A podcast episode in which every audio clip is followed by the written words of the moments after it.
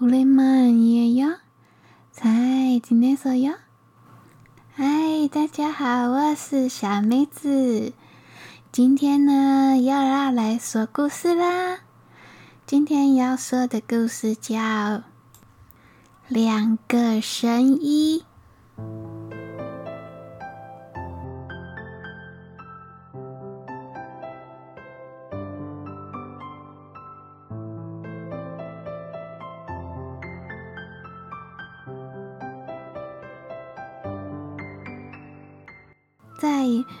宋时期，光州新城县里啊，有两个名医，一个是呢号称能够妙手回春的任建忠，另一个呢是人称鬼手神医的陈三路。鬼手神医，顾名思义，就是他那个医术出神入化，常常啊还能把人从鬼门关里救回来。任建忠他其实很不服气，可是不服归不服，他也没什么办法。那鬼手神医的称号是老百姓帮他取的，他也只能闷在心里。任建中呢，名气没有陈三路这么大，因此来的病人少，赚的钱就少。任建忠他心有不甘啊，就在他恨得牙痒痒却苦无良策的时候。事情开始出现了转机，就是那陈三路不知道是中了什么魔道，每天往山上跑，都不看诊了。听说他每天天还没亮就出门，一直到了天黑才回家。于是所有的病人啊，只能全都往了任建中的医馆里面跑，因此任建中的医馆一下子挤满了人。大家都排队等着看病，他自然是开心极啦。可是他开心也才两天的时间，就出了问题。这个县令的姨太太啊，怀孕的时候经常感觉到腹痛，于是找任建忠帮她看病。他给姨太太开了一个处方签，但是姨太太吃了好几帖药，病状。不但没有减，反而更严重了。县令当然很生气啊，指着任建忠的鼻子说：“我老婆若是有三长两短，我先砸了你的医馆，再把你丢进大牢，让你一辈子都有吃不完的牢饭。”任建忠当然吓坏了，他查遍了所有的医书，觉得自己的诊断并没有错啊。可是这开出的方子怎么就不对症呢？万般无奈之下，他只能找陈三路求救了。他匆匆忙忙来到陈三路的医馆，门上了锁，表示他不在。任建忠只能等，等到天都黑透了，才看见陈三路背着竹篓，扛着药锄，一脸疲惫的回来。他忙着迎上前去。深施一礼，说：“陈兄，您可回来了，快救救我吧！”陈三路把他带进家中，任建中开始跟他报告县令姨太太的病况及他开的处方签等等。陈三路思索了片刻，他说：“可能是胎气不足，应该要用一些内补的药，让他先把胎坐稳了。”可是这内补之药，非鹿茸莫属了。但是新城地处偏僻，药铺都不敢进那么贵重的药品，就算进了也是劣质品，药性不显著。于是他思考了片刻后，他让任建忠去找那个冯铁匠要一些鹿茸。任建忠他虽然一脸疑惑，找铁匠。要鹿茸，但他眼下也没有什么选择，只能上门去要看看了。任建忠很快的找到了冯铁匠，他跟他讨要鹿茸，但是冯铁匠摇摇头说他没有。任建忠情急之下就说是陈三路让他来的。冯铁匠这才从床底下找出一个油纸包，里面有一小截鹿茸。铁匠说，这是陈三路一年前帮他取得的，为了给铁匠的娘治疗长期的风寒病。铁匠他娘的病好了，还剩下一小截鹿茸，于是就收了起来。任建中拿了鹿茸道谢以后，赶紧拿去给姨太太用。果真，姨太太的胎相就稳了，也不再肚子痛了。陈三路虽然是帮他度过了难关，但是任建忠心里还是非常不服。他觉得只是巧合，用名贵的药材补气，谁不会啊？可才没多久。又来了一个孙员外，整天拉肚子。任建忠呢，就给他开了些止泻的方子。孙员外吃了药，好了两天，又开始腹泻不止。这三天两头来找任建中看病。有一次呢，更是憋不住，竟然拉在医馆的门口，病人啊都被他吓跑了。万般无奈之下。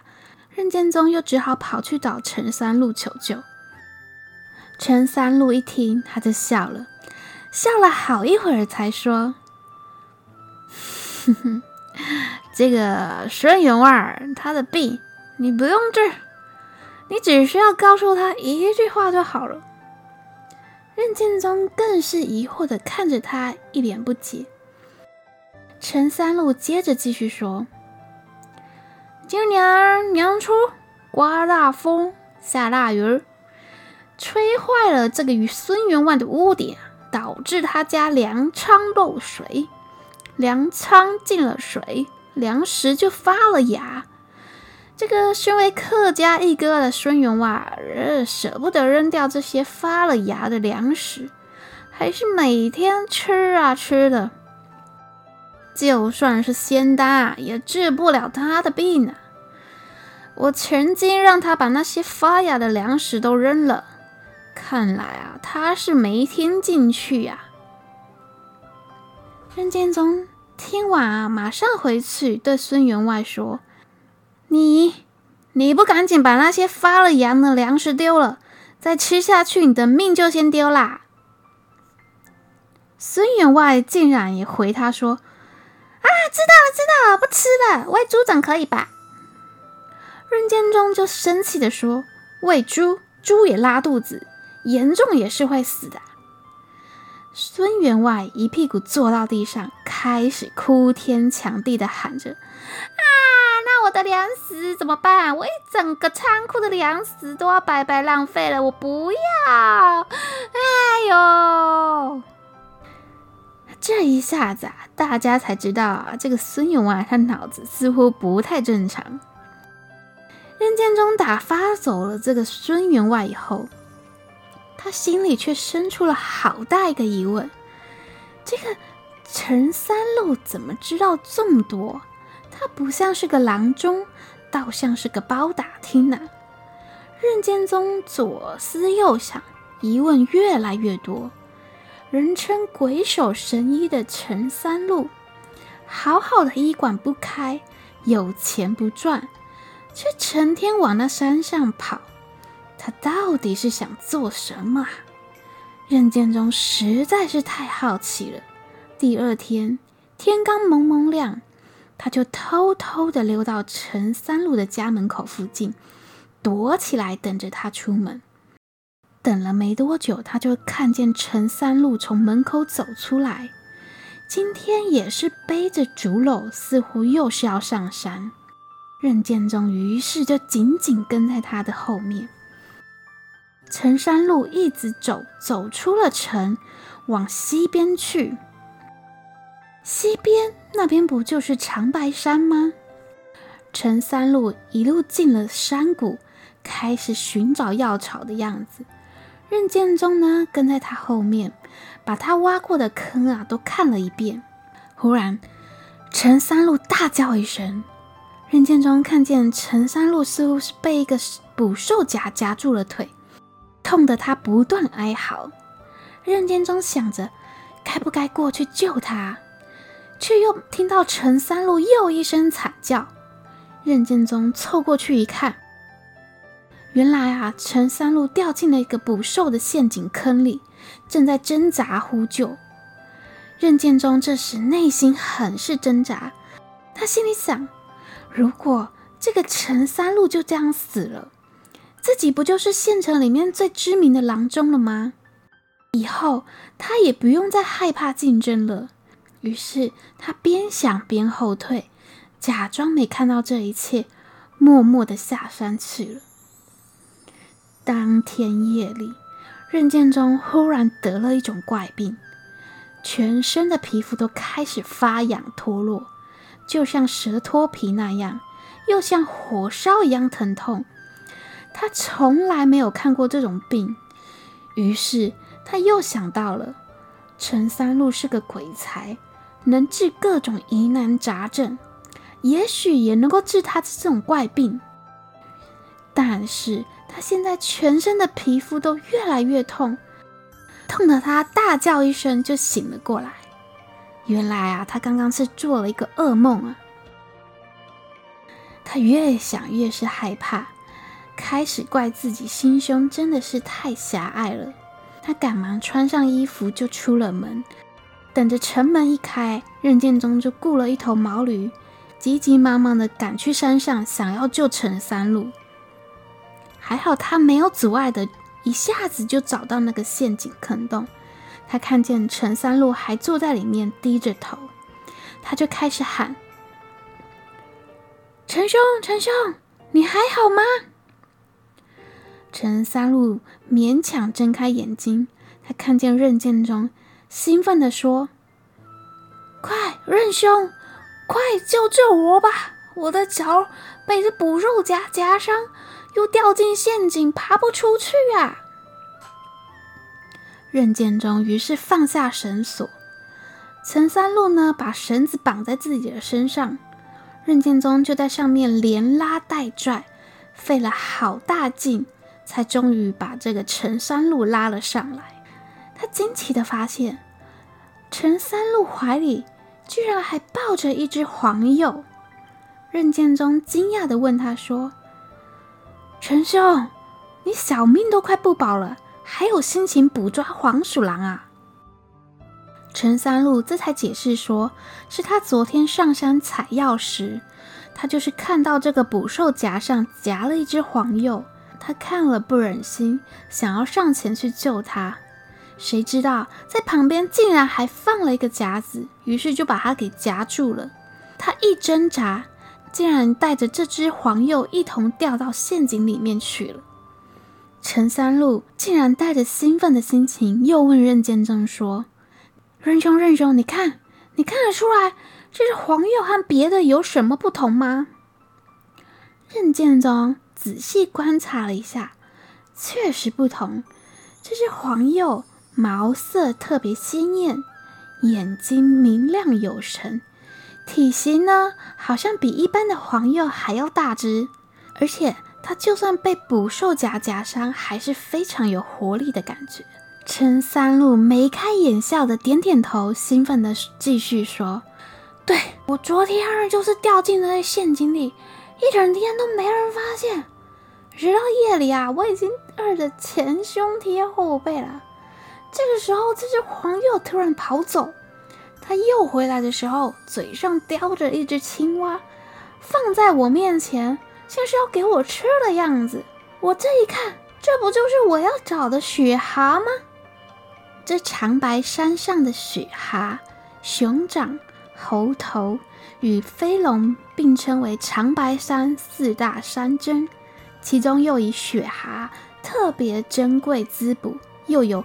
软黄金动物人参的美誉，因为这种珍贵的蛙种，冬天会在冰封的河流或雪地下面冬眠一百多天，所以被称作雪蛤。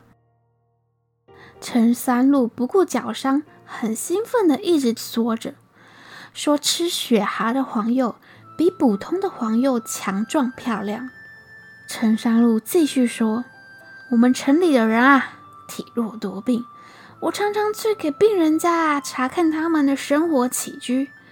常人说，病从口入，饮食习惯往往是造成他们生病的原因啊。可是经过我各家走访观察后，这大部分人家都只是因为穷困造成的营养不良，才导致了免疫系统下降，才容易生病啊。我为了帮他们提升免疫力，我才决定每天上山寻找这四大山珍啊。任建中听完，像是被雷劈到一样，他惭愧不已。这陈三路不但不求钱财，还处处为民着想，对比自己的心胸是如此狭隘，简直不配为人医者。他们两个下山后呢，任建中替这个黄鼠狼和陈山路治好脚伤。从此以后啊。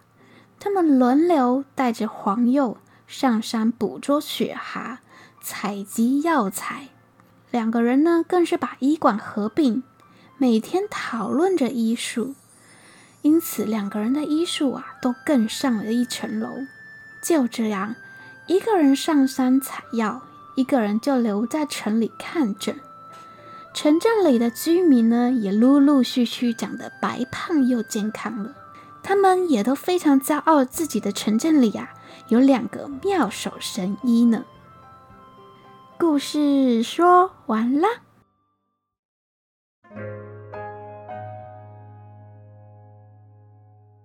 其实每个人都有害怕自己能力不足啊，害怕被时局淘汰的时候，所以谁也不愿意落居人后，所以才会有了竞争。那。这个竞争有好有坏，好的呢是让人有进步的动力。原本庸庸碌碌的我们啊，常常为了过更好的生活，绞尽脑汁努力工作，想尽办法超越同辈甚至前辈，常常搞得自己好累好辛苦。所以孔子说啊：“君子无所争，必也射乎？”揖让而生，下而饮，其真也君子。意思就是说，有德性的君子啊，为人处事非常的恭敬谦逊，他不会为了个人的利益去跟别人竞争。但如果一定要有所竞争的话，那应该就是在比赛射箭的时候吧。即使是在比赛射箭的时候，还是会互相礼让。射箭呢，一般是两个人一组。比赛开始前，两个人就会互相鞠躬进行揖让。揖让就是您先请，哦不不不，您先请，您先请吧，哦不不不，您先请，这就是揖让。当然，比赛总是有输赢啊，输的人肯定会闷，会有失落感嘛。呃，所以这个射箭比赛还有个重点就是下而饮。比赛完呢，还是要喝一杯。通常呢，是会让输的人先喝。意思就是，两个人之间更重要的不是比赛的结果，而是我们能够有这个机会互相切磋学习。所以古人赢了常会说：“哎呀，承让承让，我赢了是因为你让我的，感谢感谢，不是我真的比你厉害，比你强。”不失和气，重在切磋技艺。